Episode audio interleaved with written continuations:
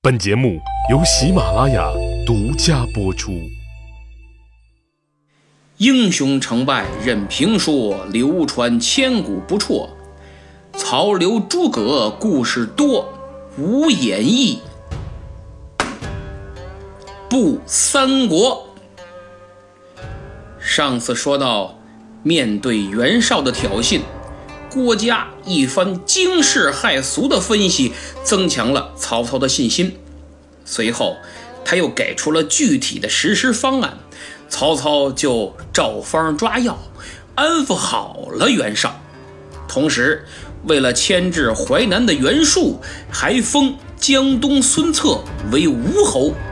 至此，曹操安抚稳固了自己的后方，切断了敌军盟友的支持。于是，他把眼光再次投向徐州。因为有刘备做内应，陈家父子做卧底，彻底清除吕布的时机到了。万事俱备，只等曹公一声令下，就开始收网。然而，战斗却在不经意间。提前打响了。话说这一日，被边缘化的陈宫正在无聊的巡视周边警戒的工作，没想到意外呀，抓获了曹操和刘备的信使。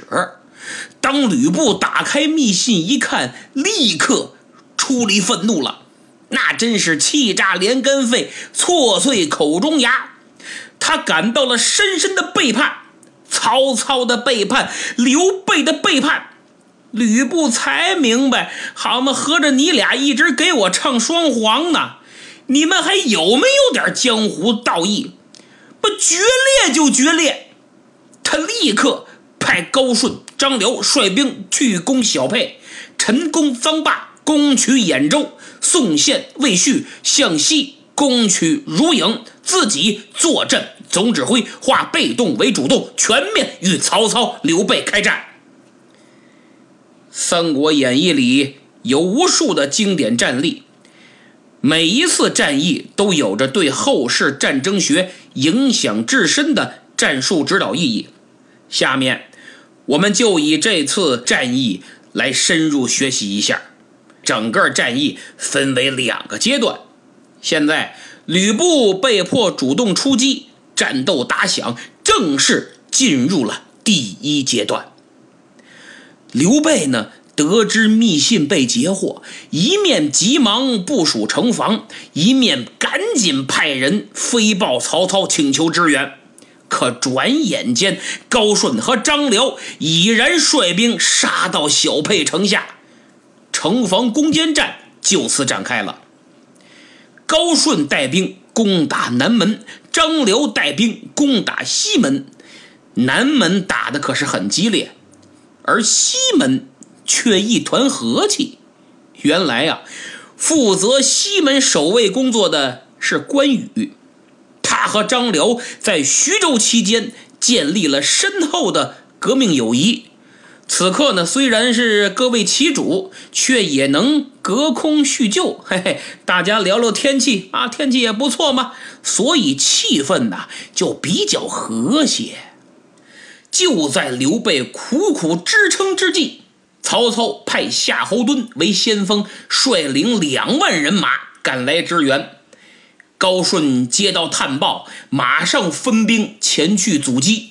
这也是经典战术“围点打援”的一种。哎，在解放战争和抗美援朝期间，我英勇的解放军经常使用这种战术，效果极佳。得知曹操援兵已到啊，刘备是抖擞精神，率兵杀出城外，转守为攻，欲和夏侯惇内外夹击，把防守战打成歼灭战。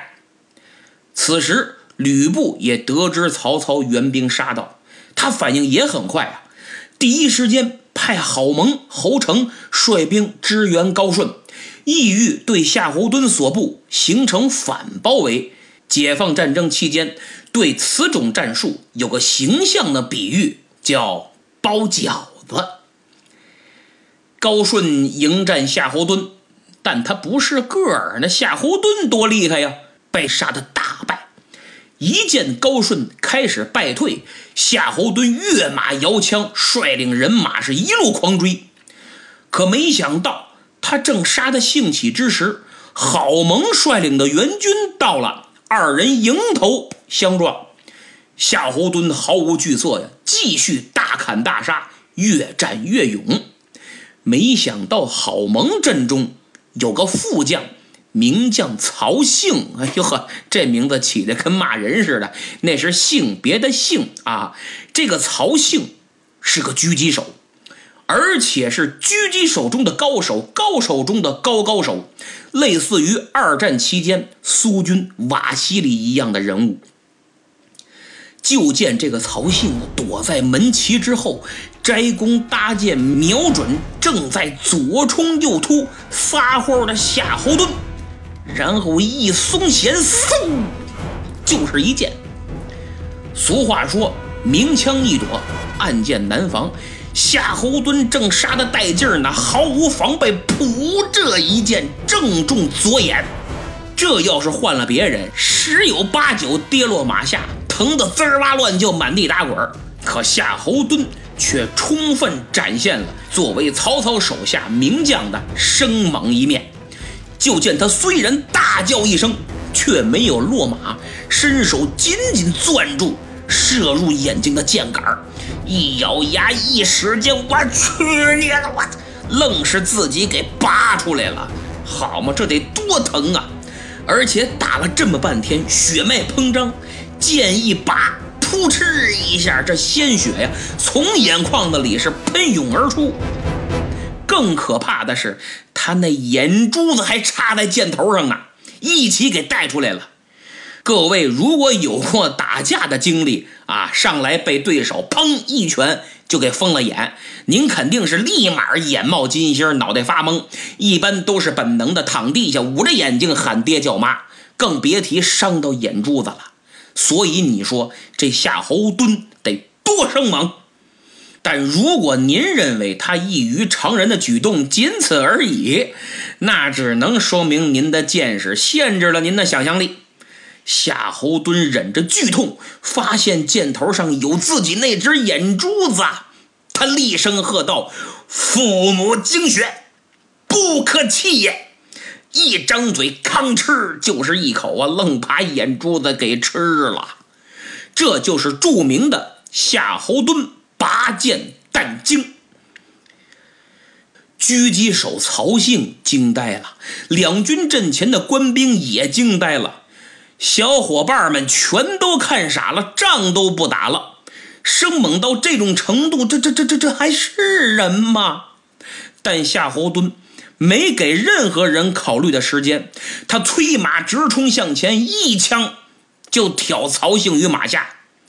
各位听我说了这么半天，其实说时迟，那时快，从中箭、拔剑、吃眼珠子到枪挑曹姓，夏侯惇是一气呵成，电光火石一般呐。曹姓虽死。但他的一声惨叫，却让双方人马缓过神来了。哦，对了，对，咱这儿打仗呢，赶紧招家伙吧！你听，当了，噗，哎呀，不，听，当，噗啊！双方迅速再次陷入一场混战。夏侯惇身先士卒，身负重伤，仍旧奋勇杀敌。但他再生猛，他也是人呐。这么重的伤，咕嘟咕嘟咕嘟往外冒血，时间一长，谁也受不了，疼痛难支，只能边打边退。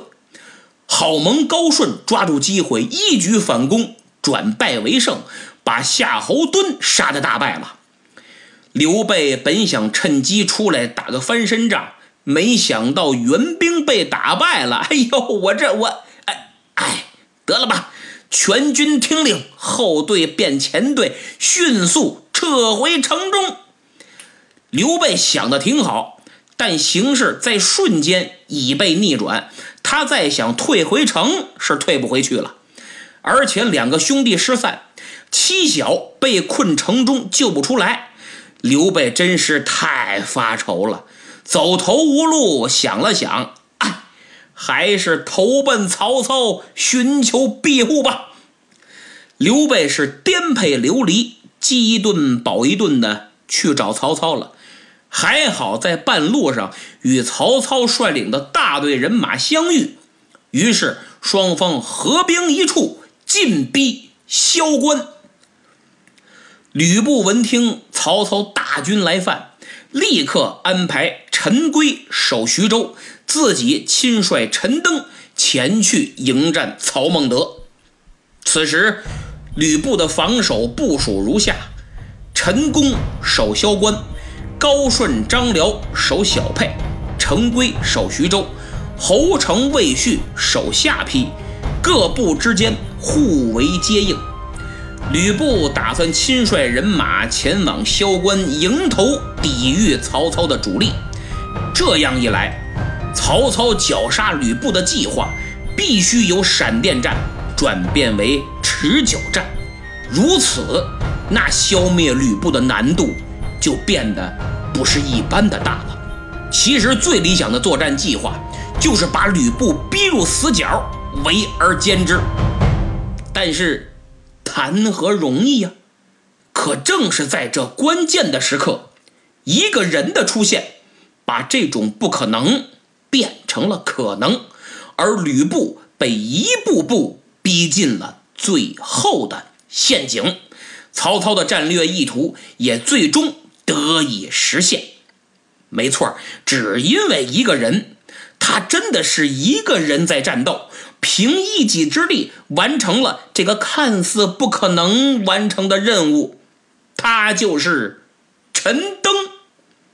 接下来的舞台无疑是属于他的了，让我们一起来欣赏这位当时王牌间谍兼忽悠大师的精彩表演吧。陈登作为吕布的作战高参，随军出征。出发前，他就悄悄地告诉老父亲陈规说：“您呐，可一定要坚守徐州，待吕布回转之时，千万不能放他进城。不过别担心我，儿自有脱身妙计。咱们如此这般这般如此。”父子俩商议好之后。陈登就去见吕布了，一见面啊，陈东就说：“说将军呐，当前曹操大军压境，主攻方向必然是徐州。依在下看，咱们应该把钱粮物资转移到下邳城，如此，当曹操围攻徐州之时，咱们可以以下邳作为后援基地呀。”吕布一听啊，哎呀！妙计，对，哎呀，我怎么就没想到呢？干脆连家小一并也转移过去，徐州将来必是主战场。哎呀，实在是太危险了。于是乎，下邳就成为陈登为吕布精心设计的最后目的地了。吕布按照陈登的计划调整部署之后。不敢耽搁，赶快率军出征。行军至半路啊，陈登又建议说：“将军，您率领大队人马呀，走得慢，别着急，容属下先去萧关打探一下虚实，咱们好早做准备。”嘿，没错还是你小子想的周到。哎呀，难得你这么不怕折腾，不怕辛苦。有前途，以后好好提拔你。快去吧。此时呀，曹军已然逼近萧关，在离关城不远处安营扎寨。陈登抄小路避开曹军，直奔萧关。一见到陈宫，陈登立马面带难色。哎呀，这个老陈呐，哎呀，这个将军那儿不太好啊。陈宫说：“怎么了？不太好。哎呀，将军对你有意见，责怪你没有主动出击呀。你看我这，我这替你美言几句，还被臭骂一顿呢。”陈宫一听说：“嗨，这曹操兵多将广，你也知道，我这点人马没法主动出击呀，我只能坚守啊。”陈登说：“嗨，谁说不是呢？我知道你的难处，但是这领导他不这么想啊。你说说，为你我这骂挨得多冤？陈登边说边装模作样的登上城头，假装视察城防。等天黑了，他抓住个机会，趁没人注意，就把一封密信嗖啪，偷偷的用弓箭射下城去。这一切呀，做的是那么自然，那么隐蔽，那么的无可挑剔。不多一会儿，这封信。就被前来城下打探虚实的曹军探马兰奇给捡去了。那么这封信，陈登写了什么呢？咱们先不提，留个悬念。话说第二天一大早，陈登赶紧又返回去见了吕布，跟吕布说：“将军呐，萧关城内虽然陈宫守得很好。”但是下层军心不稳呐，据我了解，已经有人打算献官投降了。所以您应该尽快行动，以免夜长梦多呀。依我看，咱们与陈宫约定，今日黄昏以后动手，举火为号，两面夹击，必然大败曹兵。吕布一听高。实在是高，就按你说的办。现在对吕布来说呀，陈登的话那就是圣旨，哎，他言听计从，哪怕是骂人的脏字儿，只要从陈登的嘴里说出来，吕布都听得跟唱歌似的，浑身上下，哎呀，每个毛孔都感觉那么舒坦。陈登赶紧再次飞马返回萧关，对陈宫说：“说老陈呐。”将军有令，夜间城头举火为号，共同出兵夹击曹军。陈宫领命，赶紧点齐兵将，饱餐战饭，做好一切的战前准备。到了夜里，陈宫悄悄率兵列阵于城外，然后悄无声息的向曹军营地挺进呢。吕布呢？早已神不知鬼不觉的率兵潜伏于曹军营地不远处，趁着夜色的掩护，双方是人衔枚，马勒口，还不点火把，所以谁也看不见谁呀。当然，曹军更看不见他们。陈登呢？陈登自然是作为信号的发布者，此刻已立于城头。准备点燃火把，大家可注意了，诡异的一幕出现了。按照陈登跟吕布和陈宫定的计策呀，两拨人马，一波从外往内，一波从内往外，悄无声息的、慢慢的接近曹军营地。注意。一定要保持安全距离，绝不能被发现。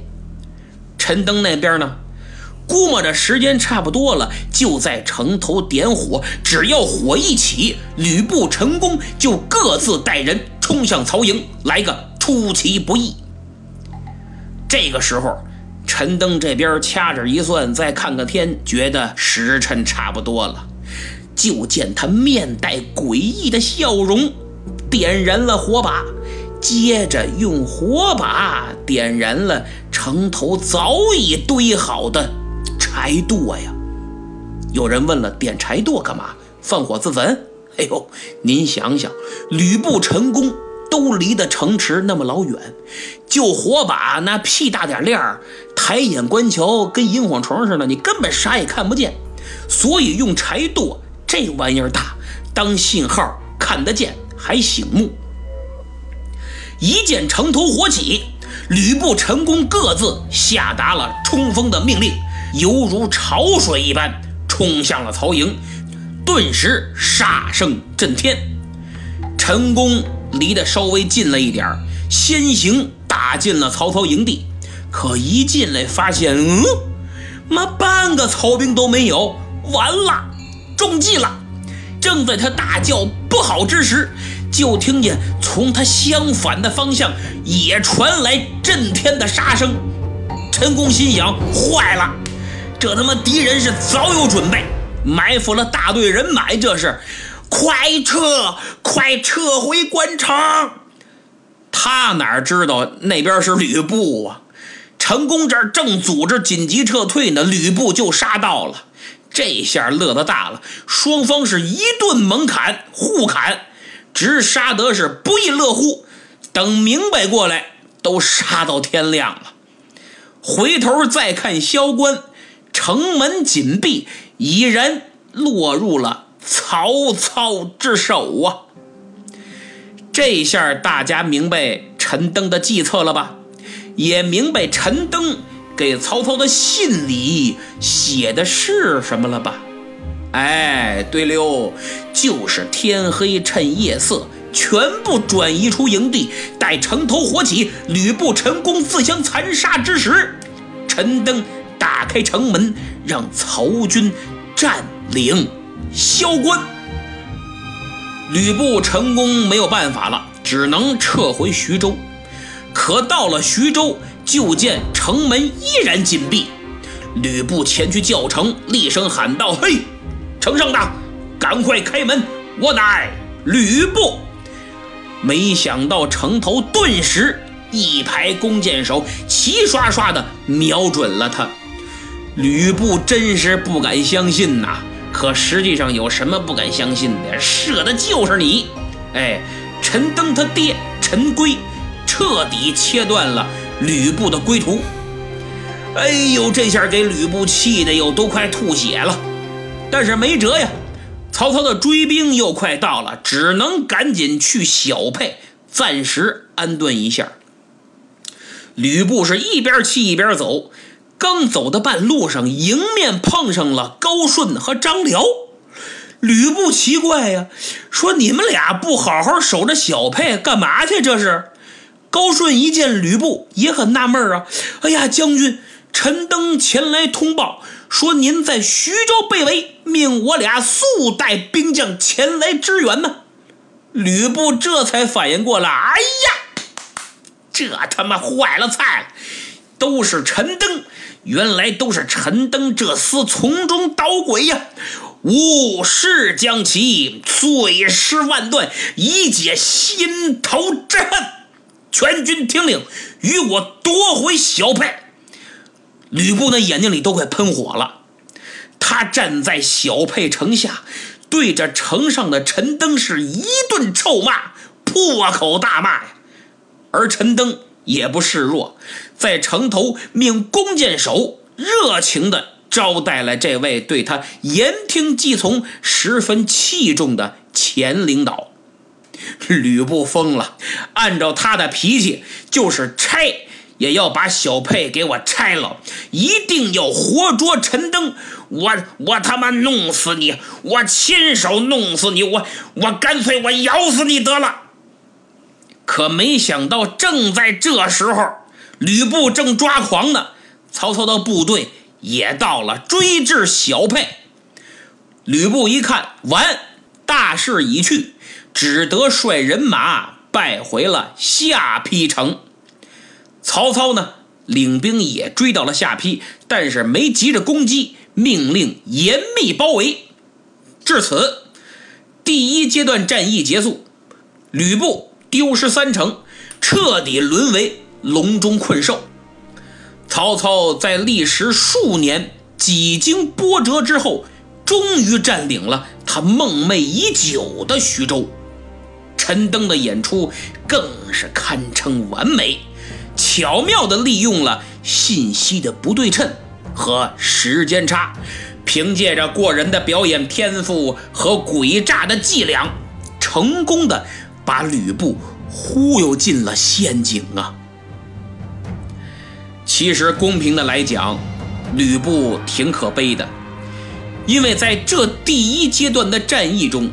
他的战略部署并没有明显的漏洞，而且可圈可点。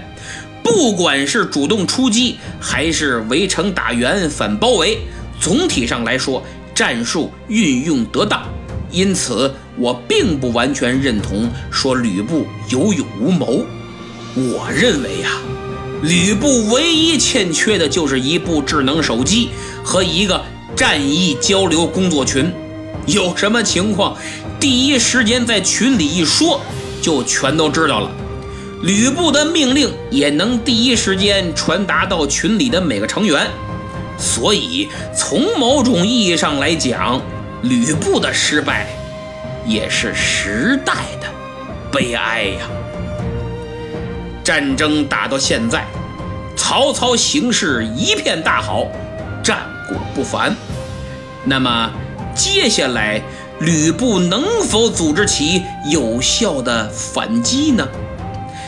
曹操拿下徐州，乘胜追击，又能否将吕布一举剿灭呢？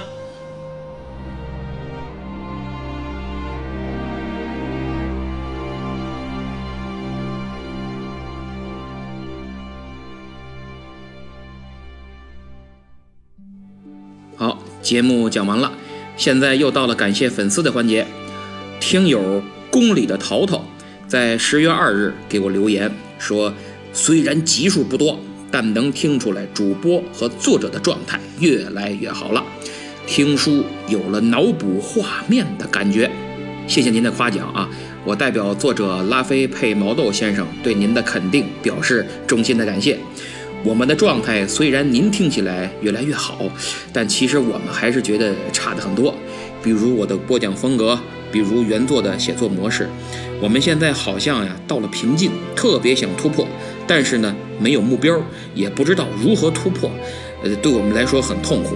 在此呢，也希望各位听友对节目有好的建议啊，可以畅所欲言，给我在评论区多多的留言啊。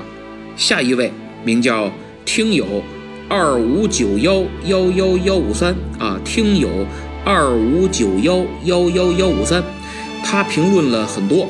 比如在第十七回评论说各种的好，博古通今，生动形象，寓今通古。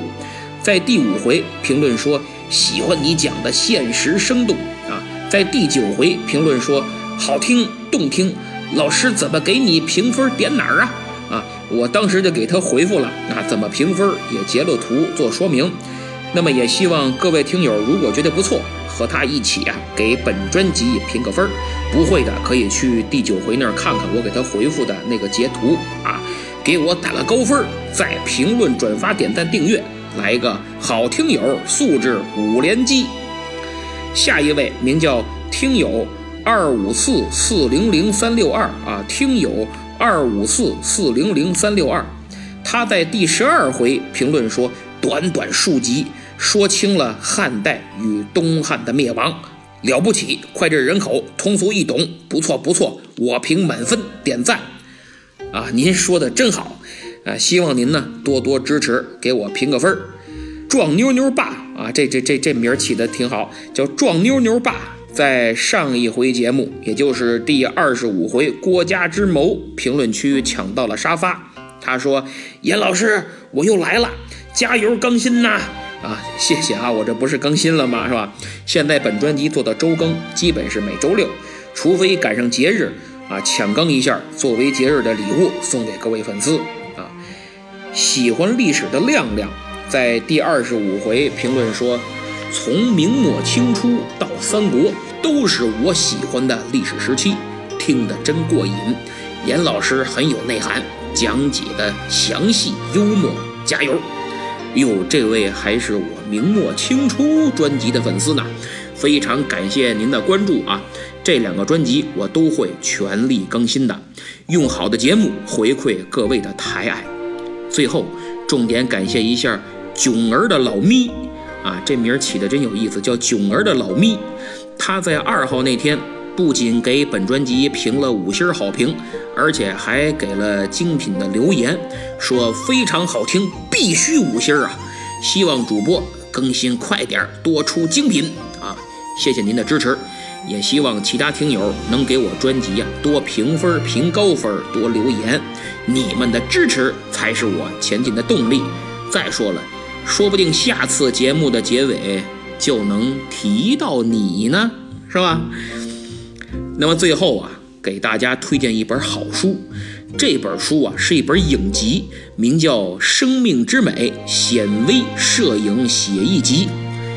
这本书可以说是摄影爱好者的福利啊！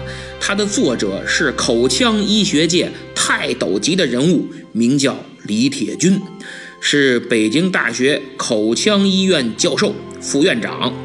这是一本影集，是以摄影图片的形式，通过显微镜来拍摄的医学图片，使医学与艺术完美的融合，浑然一体，保证你从来没有看过。只要看哪怕是一张，其完美的效果都会令你震撼，也会为作者高超的显微摄影技术和艺术造诣啊深深叹服。那么这本书受到众多名人大家的联袂推荐，比如著名油画艺术家尚阳，著名摄影艺术家谢海龙，北京大学医学人文研究院教授王一芳，还有中国卫生影像。杂志社长邵东卫等等，啊，都是名人。如果你对人文艺术方面感兴趣，特别是摄影爱好者，我想一睹显微镜下奇妙世界的机会岂容错过？那么就请你点击节目小购物车的图标前去查看《生命之美：显微摄影写一集》。好，这期就到这儿，咱们下次再见。